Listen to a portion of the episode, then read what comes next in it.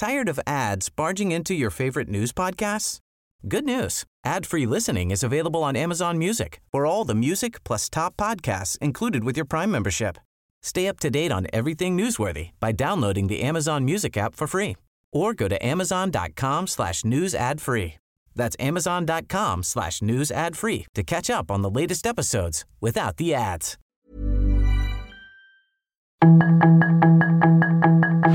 Tarde a tarde, lo que necesitas saber de forma ligera con un tono accesible. Solórzano, el referente informativo.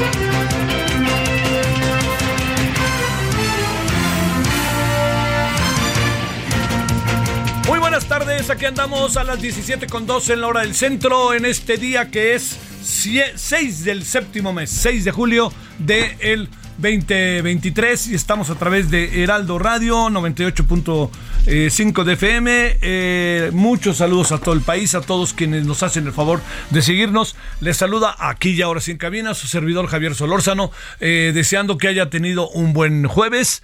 Eh, nubladón, sobre todo media tarde tarde. Eh, llueve muy poquito en algunas zonas de la ciudad, más bien todavía no alcanza a echarse a andar. Vamos a ver qué pasa. Y yo le agradezco en nombre de todas y todos quienes hacen posible la emisión que nos acompañen en Heraldo Radio, referente a la tarde, su servidor Javier Solórzano y todo el equipo que lo hace posible. Bueno, mire.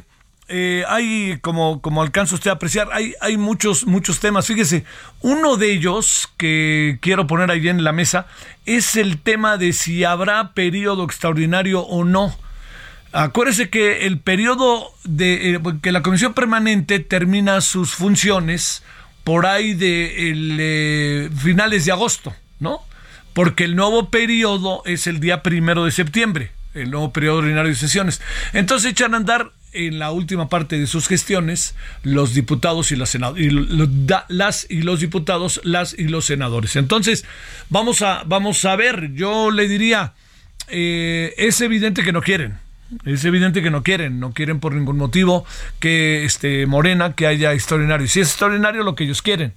Entonces es un, es un duelo de vencidas, porque no se ve manera alguna en que se puedan poner de acuerdo. Yo no veo cómo se pudieran poner de acuerdo, porque mire, hay temas que sí son de, primer, de primera importancia, pues yo sabemos que, que son, digamos, lo del INAI, a mí me parece, diga lo que diga Morena, que es de primera importancia, pero le voy a decir dónde se encuentra la otra parte del problema que efectivamente hay una gran cantidad de nombramientos por, este, por decidir. Eh, hablando, se lo decía yo hace algunas semanas, hablando con diputados y senadores, eh, ellas y ellos, me dicen que realmente son muchos nombramientos que pueden salir de manera muy rápida, ¿no? Si se tratara de eso.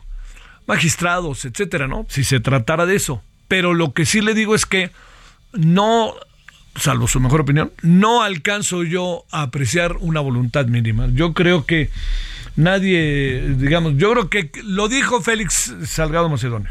Y yo creo que lo dijo y sobre eso eh, coloquemos las las, este, las eh, cartas, como dicen, sobre la mesa. Le diría yo, eh, quedó clarísimo que nosotros vamos, más o menos, cito, más o menos, cito, eh, nosotros vamos a, este, a, determinar eh, si hay periodo extraordinario y cuándo nombramos a los del INAI cuando nosotros queramos, porque somos la mayoría. Bajo esa perspectiva, por supuesto que tiene razón, ¿no? Pues son la mayoría, pero el problema está en que así que usted diga qué democrático es todo esto, no me lo parece, ¿no? Pero lo que sí le diría yo, lo que, lo que sí queda clarísimo es que ese es un asunto que no tiene, la verdad, mucho futuro. Yo quisiera decir lo contrario, pero no tiene mucho futuro. Yo creo que el futuro que tiene es que simple y sencillamente va a decidirse si Morena logra negociar algo o si el presidente dice, órale, le entramos, y el presidente no le va a entrar porque el presidente no quiere el INAI, no quiere los institutos autónomos y si se puede deshacer de ellos de un plumazo, lo haría, pero no se puede, señor presidente. Bueno, lo siguiente es que también ahí eh, tendríamos que, poner en la mesa es los temas que no solamente son esos, sino hay otros, no solamente son los nombramientos, hay otros que podrían ser eh, asuntos de primerísima importancia que valdría la pena que atendieran. Eh, por ejemplo, hay algunos temas de salud eh, también hay comparecencias, ¿no? Cuando uno sigue escuchando al inefable vocero, uno dice, ¿cuándo lo van a invitar a un diálogo abierto con el Congreso? No de pechito, solamente como ha sucedido en algunos casos con algunos funcionarios. Eso no lo veo, perdóneme, no alcanzo a, apreciar eh, que eso esté entre, entre, que esté en la voluntad, ¿no? de, de hacerse este, y que vaya a suceder. Entonces, con esos asuntos estamos en, en un dilema. ¿Cuál es ese dilema? Ese gran dilema, por más obvio que sea, déjeme decírselo, ese gran dilema está en qué se va a hacer con la agenda legislativa cuando no hablamos de otra cosa que de la sucesión presidencial adelantada a casi un año de las elecciones y totalmente fuera de los tiempos electorales va a existir la, va a existir o no la agenda legislativa. Porque hay cosas que se tienen que hacer, ¿no? Discutir el presupuesto, o sea, hay debes, ¿no? Pero hay otros temas que solamente le van a entrar en el proceso de toma y daca porque nadie está haciendo nada como para que hubiera una un debate, fíjese que no dije negociación, ¿no? Un debate en que muchas de las cosas que las leyes electorales no están hoy siéndonos útiles, pudieran tener variantes con el aval del legislativo, con el aval de todas las fuerzas políticas que pudieran ser asuntos de detalle. Ya no se puede cambiar nada de fondo, que quede claro, porque ya estamos ya ya estamos a menos de 90 días del inicio del proceso. Eso dice la ley. A 90 días del inicio del proceso, de 90 al día que inicia el proceso, Colorín colorado, se acabó, ya no se puede hacer nada, no se puede cambiar de caballo a la mitad de la carrera, para que me entienda. Bueno, lo que, lo que se podría hacer es llegar a algunas conclusiones en donde se hicieran variantes que fueran importantes. Lo que sí queda clarísimo es que eh, un proceso como los que tenemos nosotros, una elección como la que las elecciones que tenemos en este país, es necesario hacer cada hacer así le diría yo invariablemente cambios cambios cambios por todo lo que se aprende en las elecciones pero también por la evolución misma de los partidos de la ciudadanía de la participación de la democracia y de la pluralidad. Entonces dicho de otra manera lo que tendremos que hacer al cortito plazo es eh, bueno después de las elecciones es hacer todos los cambios posibles.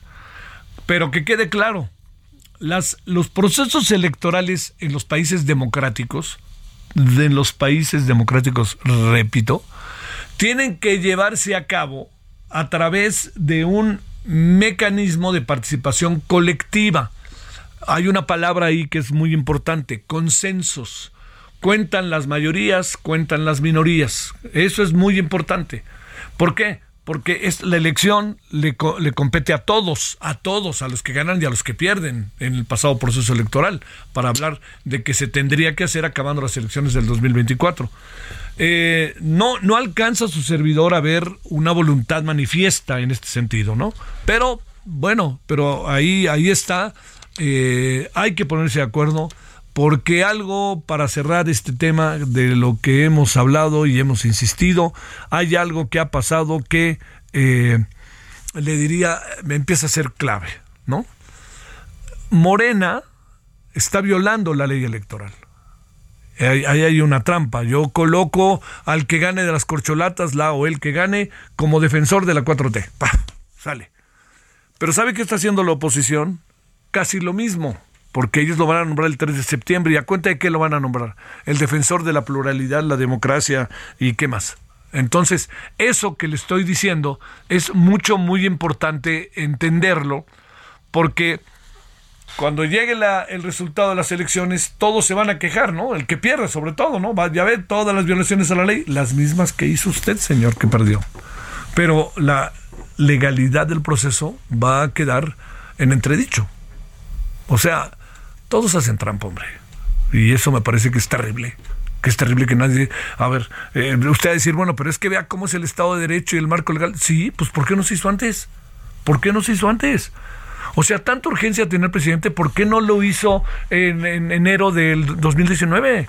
Hubiera ya empezado a trabajar el asunto y en febrero vámonos este ya con el siguiente periodo ordinario de sesiones, con el inicio del periodo ordinario de sesiones, vámonos, ahí les van todos los cambios. Y hubiéramos debatido y discutido, pero lo queremos hacer al 5 para las 12 y lo queremos hacer sin cambiarle una coma, pues estamos fritos. Unos y otros, ¿eh? Unos y otros. Bueno, ya estaremos en ese tema y estamos en el tema ya le digo, todas las cosas que están pasando por todo lo que está sucediendo con los, la sucesión adelantada, es terrible porque yo le diría, eh, ahora que salga la candidata o el candidato del, del, este, del Frente Amplio, ¿qué cree que vaya a pasar? ¿No? los partidos se van a echar para adelante, van a querer sus plurinominales, van a querer sus candidatos, todo eso. Y hasta dónde, si es una candidata como Xochitl Galvez, hasta dónde va a tener capacidad de maniobra, no quiero ni ver. Yo, yo creo que Santiago Krill se está alejando paulatinamente. Se va alejando y alejando. Y no veo quién.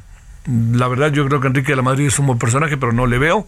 Y no le veo a Silvano Aureoles. No sé qué haya pasado con Miguel Ángel este, Mancera. Eh, vamos a ver qué pasa con Beatriz Paredes. Es un buen personaje. Logra arraigo, no logra arraigo. Ese es otro asunto. Fíjese, en una de esas la final acaba estando entre Beatriz y y la señora este Xochitl Galvez, ¿eh? la final del Frente Amplio. Bueno, pero todo eso es, es una especulación total. Bueno, oiga, eh, bueno, aquí andamos. Había otro asunto ahí que le quería comentar, aunque sea ahí medio rápido, que es el hecho, ¿cuál era? ¿Cuál era? Este, bueno, que era eh, el tema, el tema de que a lo mejor nos ha pasado un poquito por alto, pero pues a lo mejor también, este con toda razón me dice el señor Ernesto López Portillo que sí hay consenso. Claro que hay consenso, me dice. Pero para violar la ley, mi querido Ernesto, pues sí, claro que sí. Bueno, pero con todo esto, ah, también le quería contar esto, ya sé que era. Era sobre los Juegos Centroamericanos y el Caribe, que se están desarrollando en San Salvador. Yo, yo estoy muy impresionado de lo que hizo El Salvador. O sea, estoy hablando de lo que hizo deportivamente, no me anden enderezando cosas que no digo. Yo creo que es muy interesante lo que hizo y además los ingenieros mexicanos, las constructoras mexicanas hicieron un trabajo bárbaro. El estadio del Mágico González, Jorge el Mágico González, qué cosa. Hoy en la noche vamos a tener una, un reportaje sobre eso, que anduvimos allá. Pero más allá de ello, le diría también este, lo que creo que debemos de considerar es que no es que seamos los mejores de América, que no lo somos, pero mantuvimos una hegemonía muy clara en Centroamérica y el Caribe. Eso está muy bien, muy bien. Las de los deportistas mexicanos estuvieron bárbaros, fueron una máquina de ganar medallas de oro, plata y bronce. Y yo creo que eso está bien. Ahora vienen dos asuntos por delante muy interesantes. La final de fútbol, habrá que ver cómo nos va con Costa Rica en hombres, y la final de fútbol femenil, que es eh, contra Venezuela, que debo de decirle, el fútbol femenil mexicano es un fenómeno, ¿eh? es un fenómeno en la zona, es un fenómeno. Yo veía cómo las muchachas de Centro Caribe, que son del equipo de Guatemala, hágame favor, ¿sabe por qué Guatemala no pudo este, representar a Guatemala como tal? Porque resulta que hay un lío entre el Instituto del Deporte guatemalteco y el Comité Olímpico y no se reconocen, sí se reconocen, andan en un lío mayúsculo. Y la única manera de destrabarlo fue a través, hay que reconocerlo, de los buenos oficios de una mexicana que se llama Jimena Saldaña, que logró que por lo menos fueran con Centro Caribe. Este, entonces Guatemala va con, con el uniforme de Centro Caribe y así pudo participar. Y lo ha hecho muy bien. y tiene un equipo, un equipo eh, femenil muy bueno, pero no, no como las nuestras, perdón, ahora sí, les ganaron 6-0 en semifinales. Pero si usted viera cómo ven muchas niñas y niños salvador, niñas salvadoreñas y cómo ven muchas este, futbolistas de otras naciones a las nuestras, la verdad que le gustaría mucho. Es que si realmente juegan muy bien. Si usted vio simplemente la final América Pachuca se dará cuenta, ¿no? Si vio la final de Monterrey Tigres hace seis meses eh, se daría cuenta. Es una maravilla. O, Monterrey que fue que fue Tigres América, no me acuerdo. Y si vio a las Chivas jugar a las mujeres, ¡buf! Bueno, entonces esa es una. Pero oiga, toda una cosa maravillosa en materia de tiro con arco, algo de atletismo, sobre todo en caminata, parece que se está otra vez ejerciendo cierto dominio en la zona. Eh, y muchas otras cosas, ¿no? Paola Longoria no deja de ganar en racquetball, este, en eh, pentatlón, el trabajo que han hecho es mm, pero maravilloso. Eh, bueno, le diría, no, así nos podemos seguir un rato, ¿eh? Pero siéntase contento, contenta con la delegación mexicana en los Juegos Centroamericanos y del Caribe, en donde a pesar de las autoridades deportivas, ahí tenemos a deportistas simple y sencillamente excepcionales. Yo creo que si esta tendencia se mantiene, en los Juegos Panamericanos de octubre, México podría otra vez alcanzar el cuarto lugar. Estamos lejos de Estados Unidos, lejos de Canadá, lejos de Brasil, pero ahí nos podemos colocar. Y hay que tener cuidado ahí con Argentina, hay que tener cuidado con el propio Chile, que es país sede, hay que tener cuidado, ¿no? Ahí nos aparece Cuba, que puede renovarse, este, nos pueden dar un sustito, pero estar entre los cinco primeros sería maravilloso en los Juegos Panamericanos. Yo, perdóneme, entre los cuatro primeros creo. Y si nos pudiéramos dar un quién vive con Brasil, lo dudo, pero ojalá nos pudiéramos dar un quién vive con Brasil. Pero los dos primeros son Estados Unidos y Canadá y no le dimos muchas vueltas. Y ya veremos el año que entra en los Juegos Olímpicos de París, que París anda como para preocuparse ¿eh? lo que está sucediendo allá adentro. Le prometo que vamos a, ir a desmenuzar lo que anda pasando en Francia con especialistas para que nos digan qué sucede. Bueno, con enorme gusto les saludo entonces, 17-17 en hora del centro. Estamos en el día jueves, estamos en el día 6 de julio del 2023 y estamos en Heraldo Radio 98.5 de FM. Estamos en el referente de la tarde.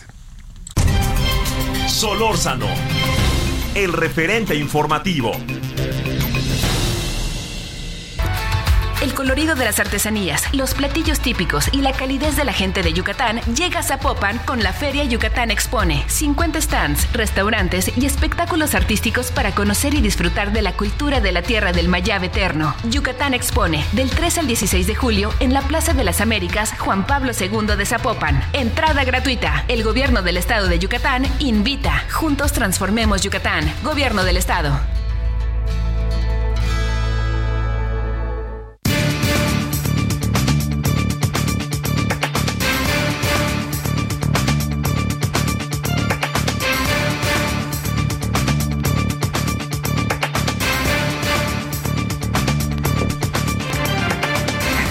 La maestra Maribel Flores es profesora investigadora de la iniciativa Transparencia y Anticorrupción en la Escuela de Gobierno y Transformación Pública del TEC de Monterrey.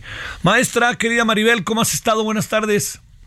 ¿Qué tal, Javier? Muy bien, muchas gracias. Buenas tardes a ti al auditorio. Bueno, hablábamos al inicio de todas las irregularidades e ilegalidades. Ernesto López Portillo nos dice que hay consenso, pero de trampas, este, respecto a cómo se están desarrollando los procesos en el Frente Amplio y en Morena.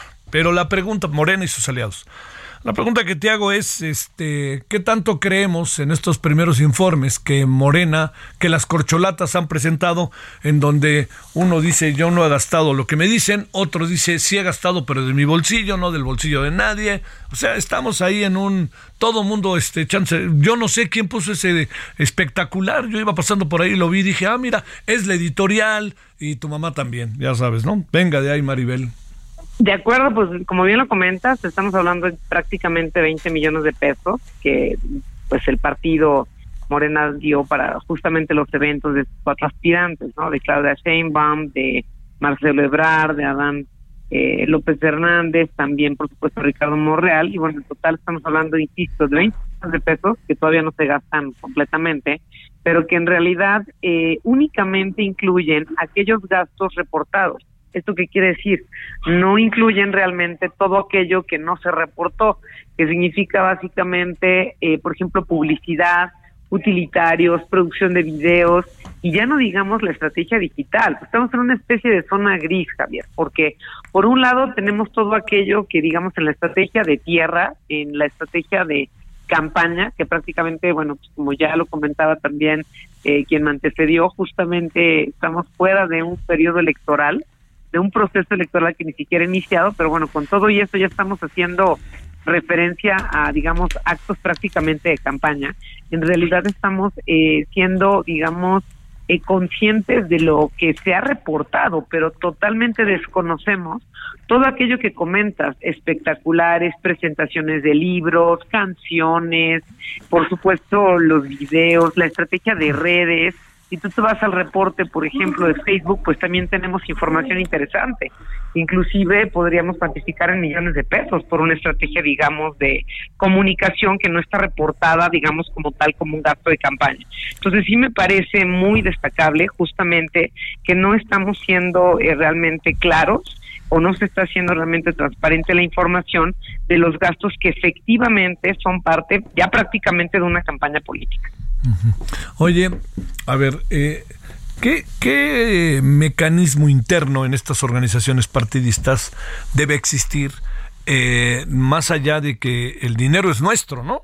Entonces, preguntaría yo, ¿cómo hacerle para que Morena no solamente le diga a sus militantes llevas gastados 350, sino que nosotros ciudadanos sepamos qué se hace con cada uno de esos 5 millones de los cuatro, de las cuatro corcholatas?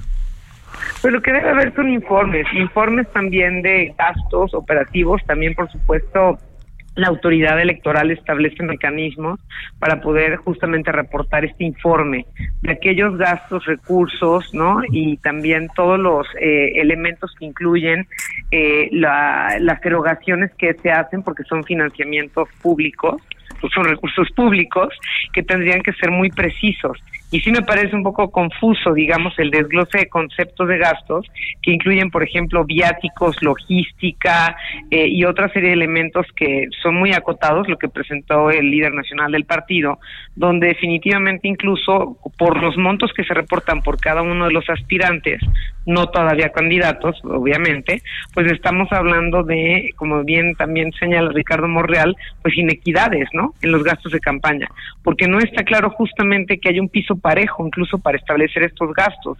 Internamente debe haber justamente estos acuerdos, pero también debe haber eh, claridad respecto a cómo informa el partido, tanto en tiempo como en forma, aquellos desgloses de gastos que deberían ser muy transparentes y precisos, eh, que realmente indiquen en qué se están gastando esos o en qué se van a gastar esos 20 millones de pesos.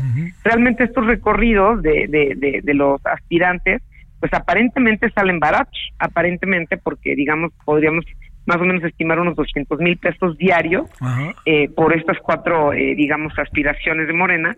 Sin embargo, tampoco es, digamos, un recurso menor, ¿no? Y tampoco olvidar, tampoco olvidar, eh, Javier, que existen tres elementos fundamentales para el cual se otorga un financiamiento público. Uno, los gastos operativos de los partidos, ¿no?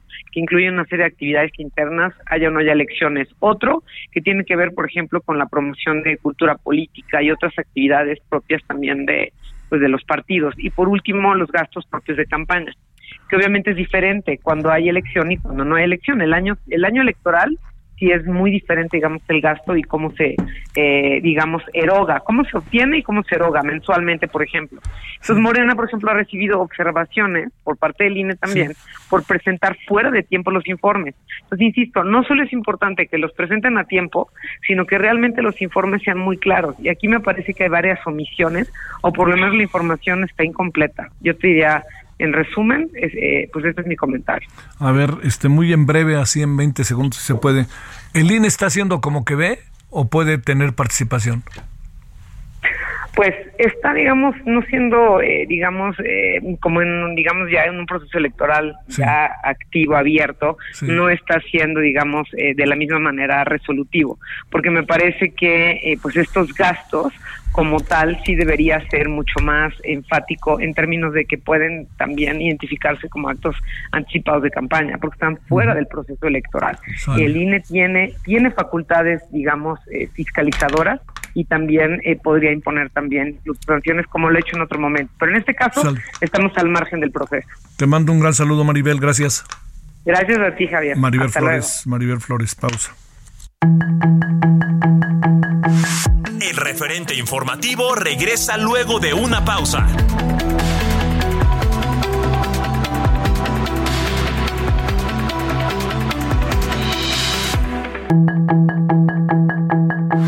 Estamos de regreso con el referente informativo.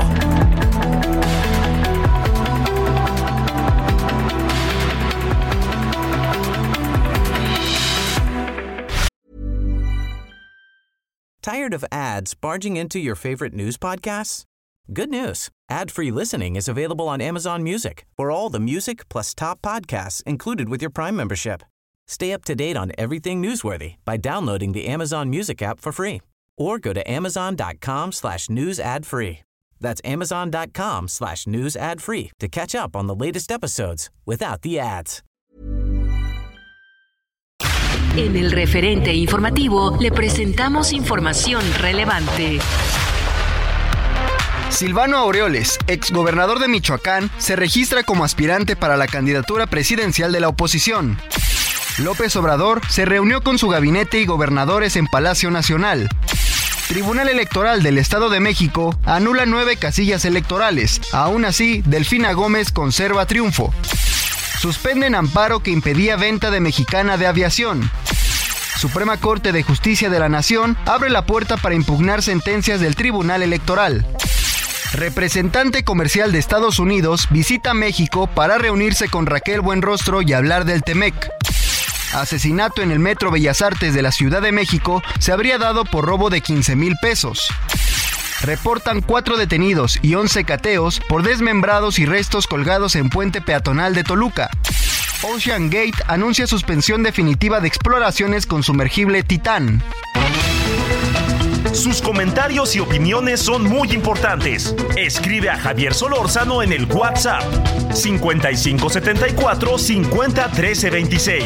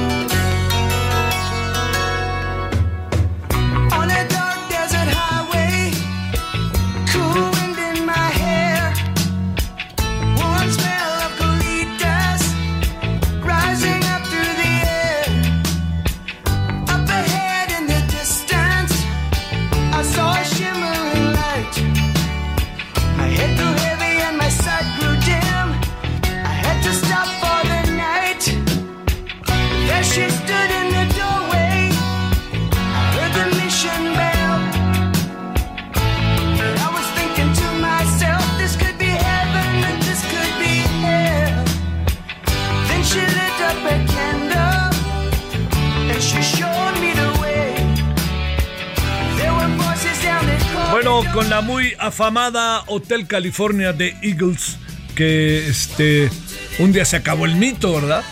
Todo el mundo decía, es que allá en Todos Santos hicieron este, la canción, porque hay un hotel que se llama Hotel California, muy bonito por cierto, ahí en la, en la avenida, en la calle central.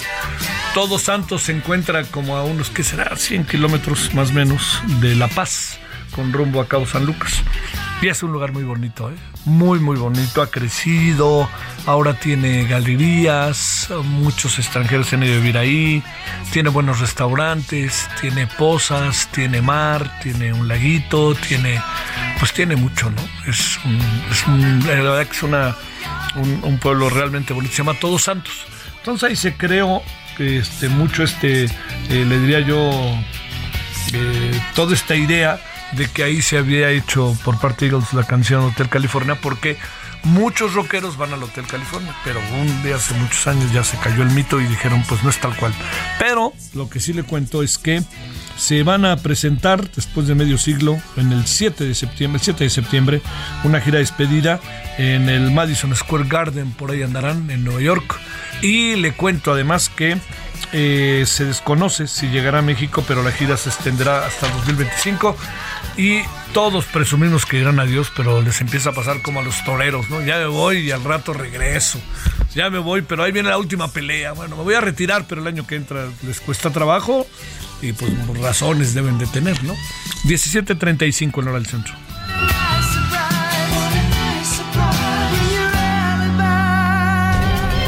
Solórzano, el referente informativo.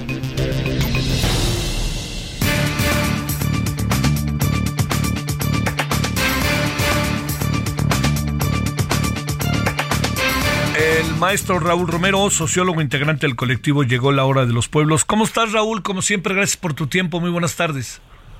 Muy buenas tardes, Javier. Un saludo a ti a tu auditorio. Un gusto en saludarte. Bueno, planteemos dos asuntos, si te parece, ¿no? El más importante, cómo van las cosas, qué tanto se ha podido atenuar o atemperar la violencia. Y segundo, qué tan cierto será este grupo que ha surgido, todo indica, pues no, no tenemos la certeza de ello, grupo de autodefensas en Chiapas que busca expulsar al grupo El Machete, todo en el marco de conflictos históricos, este, conflictos de narcotráfico, conflictos de, este, de pueblos, conflictos de en donde el gobierno ve pasar las cosas. A ver, Raúl, ¿cómo ves? Gracias, Javier. Permítame empezar contando una historia que es la de Simón Pedro. Simón Pedro Pérez, eh, activista, defensor del territorio, de los derechos humanos, miembro de la Sociedad Civil de las Abejas, esta organización que en 1997 viviera el ataque de otro grupo paramilitar al que le asesinaran a más de 45 integrantes. Simón Pedro fue asesinado el 5 de julio de 2021, es decir, hace dos años prácticamente, por denunciar la violencia que se vivía en el poblado de Panteló. Eh, ahí eh, Simón Pedro junto a otros pobladores pues, estaban denunciando eh, frente a las autoridades del Estado, del gobierno y frente a las autoridades federales, denunciaban cómo grupos del crimen organizado seguían avanzando en el territorio y tenían a la población prácticamente a tierra. unos meses después de sus denuncias y de su activismo y su compromiso, Simón Pedro fue asesinado en circunstancias terribles, asesinado y hasta ahora todo apunta a que son miembros del crimen organizado en responsabilidad o coberturados por la impunidad que les da no solo el gobierno municipal, el gobierno estatal y el gobierno federal. Esa historia eh, hace dos años, hoy nos resuena terriblemente. Panteló eh, se ha convertido en las últimas semanas en uno de los centros de disputa que están en Chiapas, ¿no? Eh, pobladores hartos de eh, la violencia se organizaron para expulsar el crimen organizado, el crimen organizado se volvió a organizar y se, presentan como grupo de autodefensa para expulsar a los grupos autodefensas anteriores. Un revoltijo ahí donde no tenemos, no alcanzamos todavía a leer con claridad eh, eh, quiénes son los actores, a quién corresponden, quién los está armando, quién los está financiando de dónde provienen, pero lo que sí sabemos es que hay un clima de guerra ahí que el Estado mexicano ha permitido y el gobierno de Chiapas han permitido que llegue al nivel que encontramos el día de hoy. Eso sucede en Panteló y eso nos tiene hoy preocupadísimos.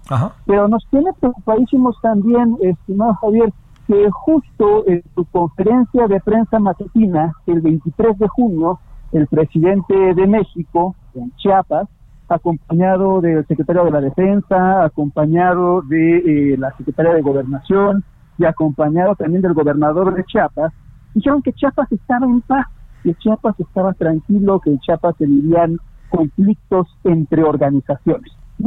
Eh, nos hizo pensar, nos hizo revivir aquella vieja frase de Calderón de se matan entre ellos, ¿no? Como si el Estado no tuviera ninguna responsabilidad. Y unos días después de que el presidente hiciera esta irresponsable declaración, eh, 16 eh, miembros de seguridad del Estado mexicano son secuestrados al parecer también por otro grupo de crimen organizado, afortunadamente liberados.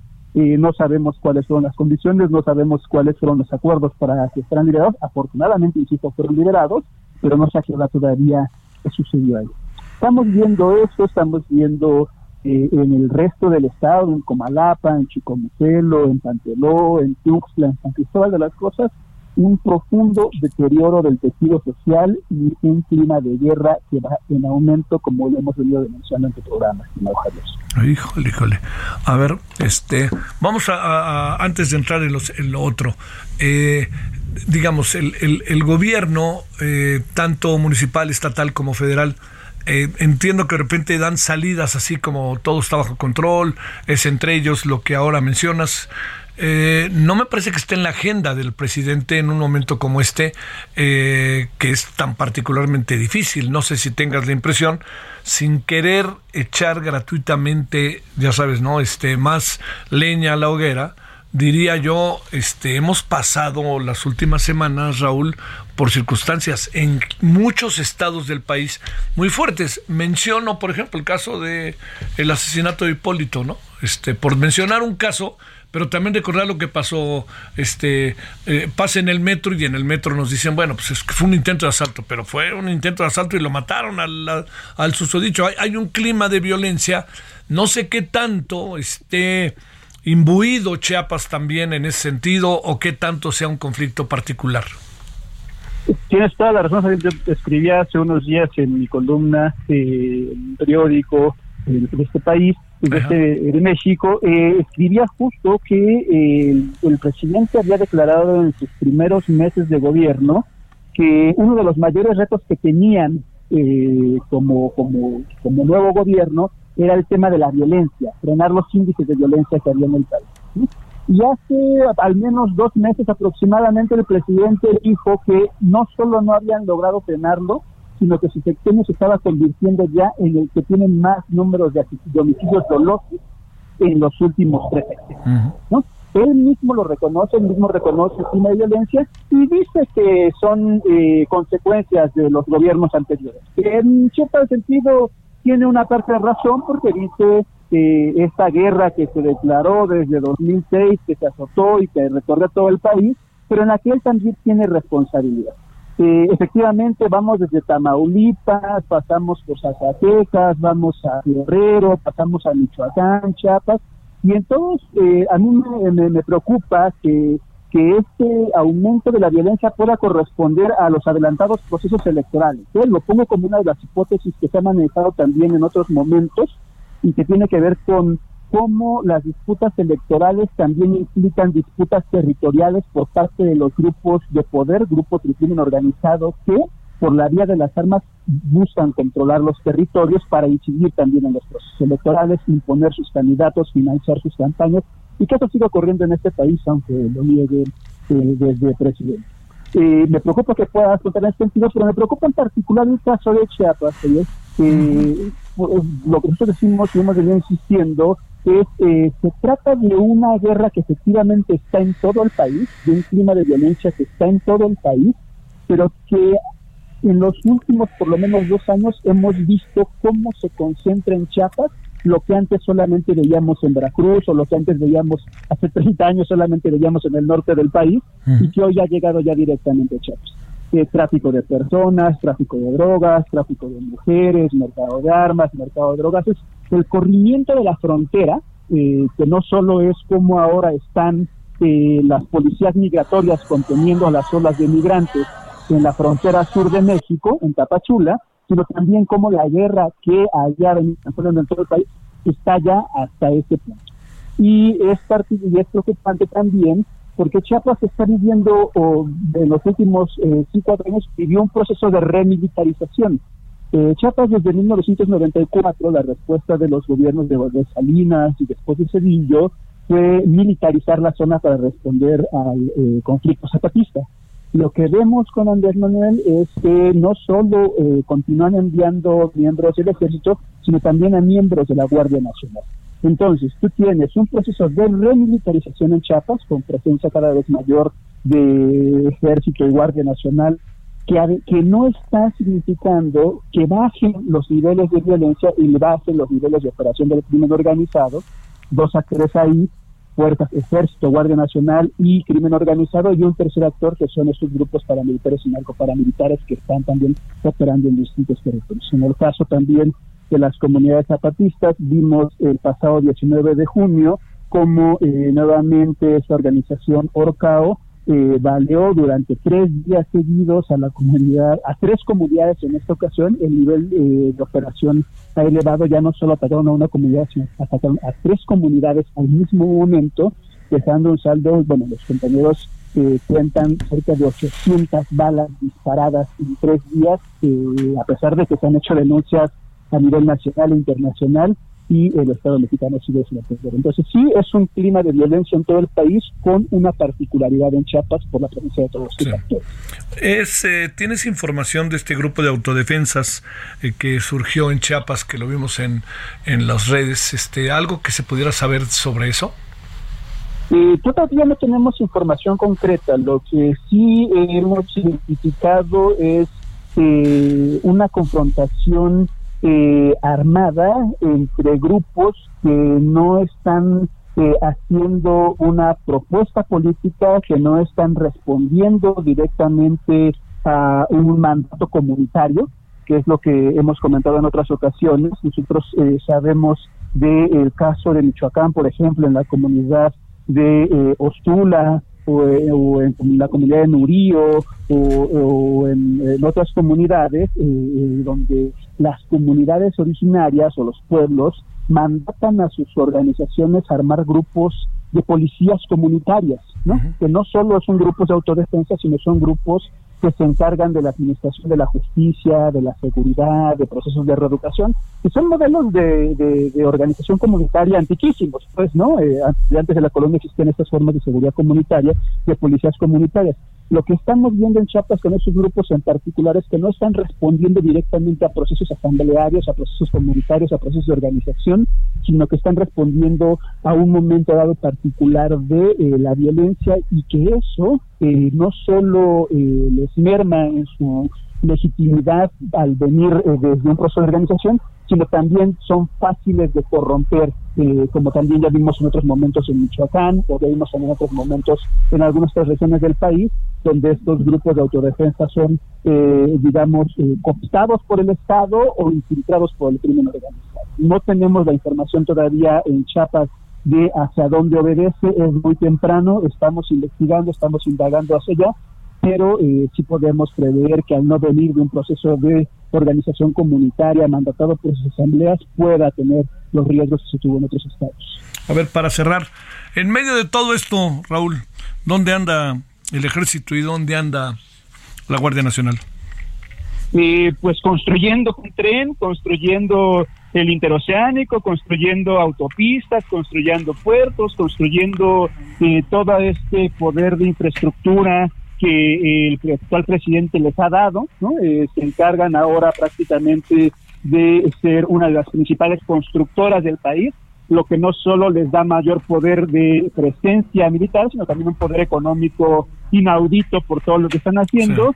Y bueno, eh, la Guardia Nacional pues conteniendo también ahí, haciendo la de, eh, de patrol border, ¿no? De conteniendo los procesos migratorios. Entonces, no estamos viendo, insisto, es lo que más nos preocupa, que no estamos viendo, en primer lugar nosotros cuestionamos que el modelo de seguridad de este país eh, se base en eh, la militarización de la seguridad pública, eso sí ya es, ese, ese simple hecho ya es criticable.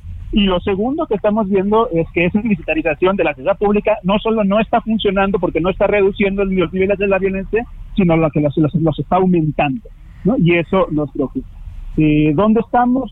Eh, los militares están haciendo eso, la Guardia Nacional y me parece que la sociedad civil, eh, la comunidad internacional, eh, pues debe estar muy atenta a lo que está sucediendo en Chiapas, porque si bien México está en una violencia desbordada, en Chiapas está particularmente en un nivel de violencia muy particular que nos preocupa y que hemos venido insistiendo y que cada vez se agudiza, Se agudiza más. Te mando un gran saludo, Raúl, y como siempre, gracias por tu atención y que estés con nosotros. Muchas gracias por el espacio y un saludo a todos. Gracias, el maestro Raúl Romero, sociólogo integrante del colectivo Llegó la hora de los pueblos.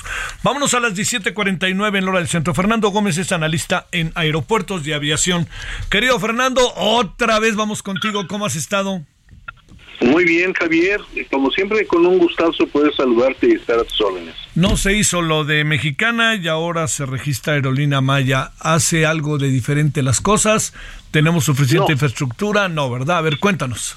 No, la empresa que constituyeron para generar esta nueva aerolínea no se iba a llamar así de origen. Es eh, la nueva aerolínea del Estado mexicano, SADCB, algo así y esa iba a tener una filial que pudiera haberse llamado Mexicana de Aviación o Aerolínea Maya o Aerolínea del Bienestar, puede tener una filial en ese sentido. Y no se logra el acuerdo con los trabajadores por un diferendo ahí en el reparto de lo que iba a ingresar, unos querían iguales, otros como lo marca la ley, querían que se distribuyera de acuerdo al tabulador o a la nómina o a los derechos que les corresponde. No llegaron ningún acuerdo, se venció el plazo del 5 de julio y ahora se porta esa oferta.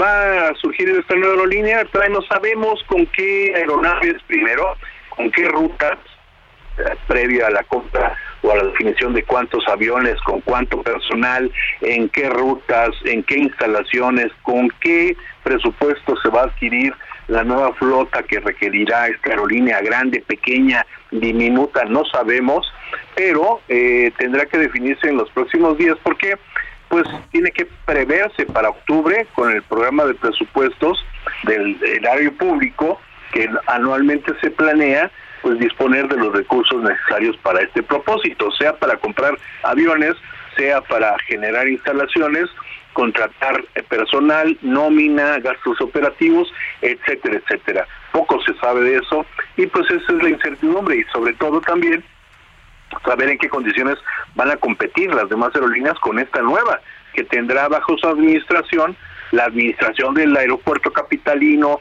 por parte de la Marina, la administración de cinco, seis aeropuertos que son Tulum, eh, eh Chetumal, eh, Playa del Carmen, Campeche, eh, eh, Palenque y el AIFA, el aeropuerto Felipe Ángeles. Entonces, esta combinación de multifunciones del ejército eh, en estas funciones de aeropuertos, puertos, infraestructura, pues este es lo que podría llevar a una confusión o a no tener un piso parejo para todos los competidores.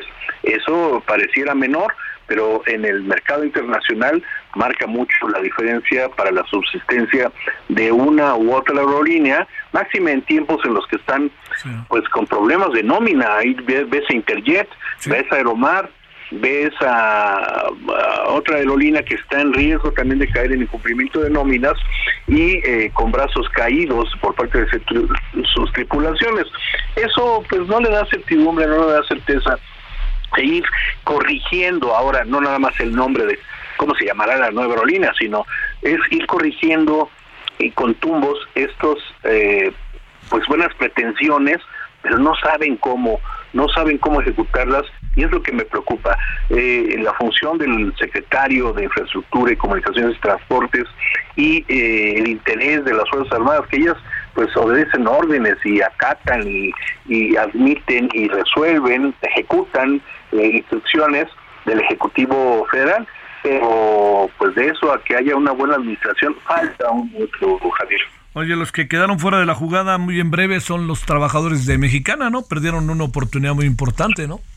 Pues un grupo disidente que pensó que se iba a salir con la pretensión de que todo se repartiera en partes iguales, lo cual pues no, eh, normalmente es de acuerdo al tabulador, no es lo mismo que con lo que liquidarías a, personal, eh, a una secretaria básica, a la recepcionista, que al piloto que maneja el avión más grande y más sofisticado, ¿no? Pero déjame decirte que la cantidad que iban a recibir, algo así como los 860 millones de pesos a precios actuales, pues este no iba a ser ni la correspondiente al 5% de lo que en derecho les correspondería a los trabajadores. Desafortunadamente, pues de lo desaparecido, lo que podría haber, lo que aparezca, ¿no? Lo de lo perdido, lo que aparezca hubiera sido bueno, pero pues ni se quedan con un centavo ni les ayudó en nada esa disidencia y mira, se quedan chiflando en la loma y eh, ahora con, la, eh, con el problema parte del gobierno federal, no nada más de tener un tema pendiente laboral como el de Mexicana de Aviación, sino también qué van a hacer para poder echar a andar o a volar una aerolínea en condiciones en las que pues, no son las óptimas y sobre todo la información no fluye de modo tal que le den certidumbre a todos los actores, proveedores, pasajeros, pues, no sabemos qué va a pasar con esta aerolínea en realidad. Te mando un gran abrazo, Fernando Gómez, y gracias que estuviste con nosotros.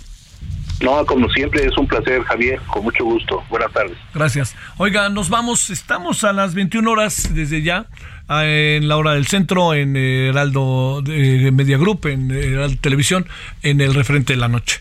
Ojalá nos acompañe, ya estamos de vuelta eh, después del COVID y del viaje. Adiós. Hasta aquí Solórzano, el referente informativo.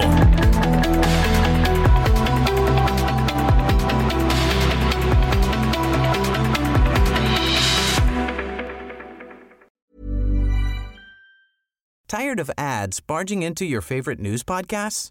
Good news. Ad-free listening is available on Amazon Music. For all the music plus top podcasts included with your Prime membership. Stay up to date on everything newsworthy by downloading the Amazon Music app for free or go to amazon.com slash news ad free.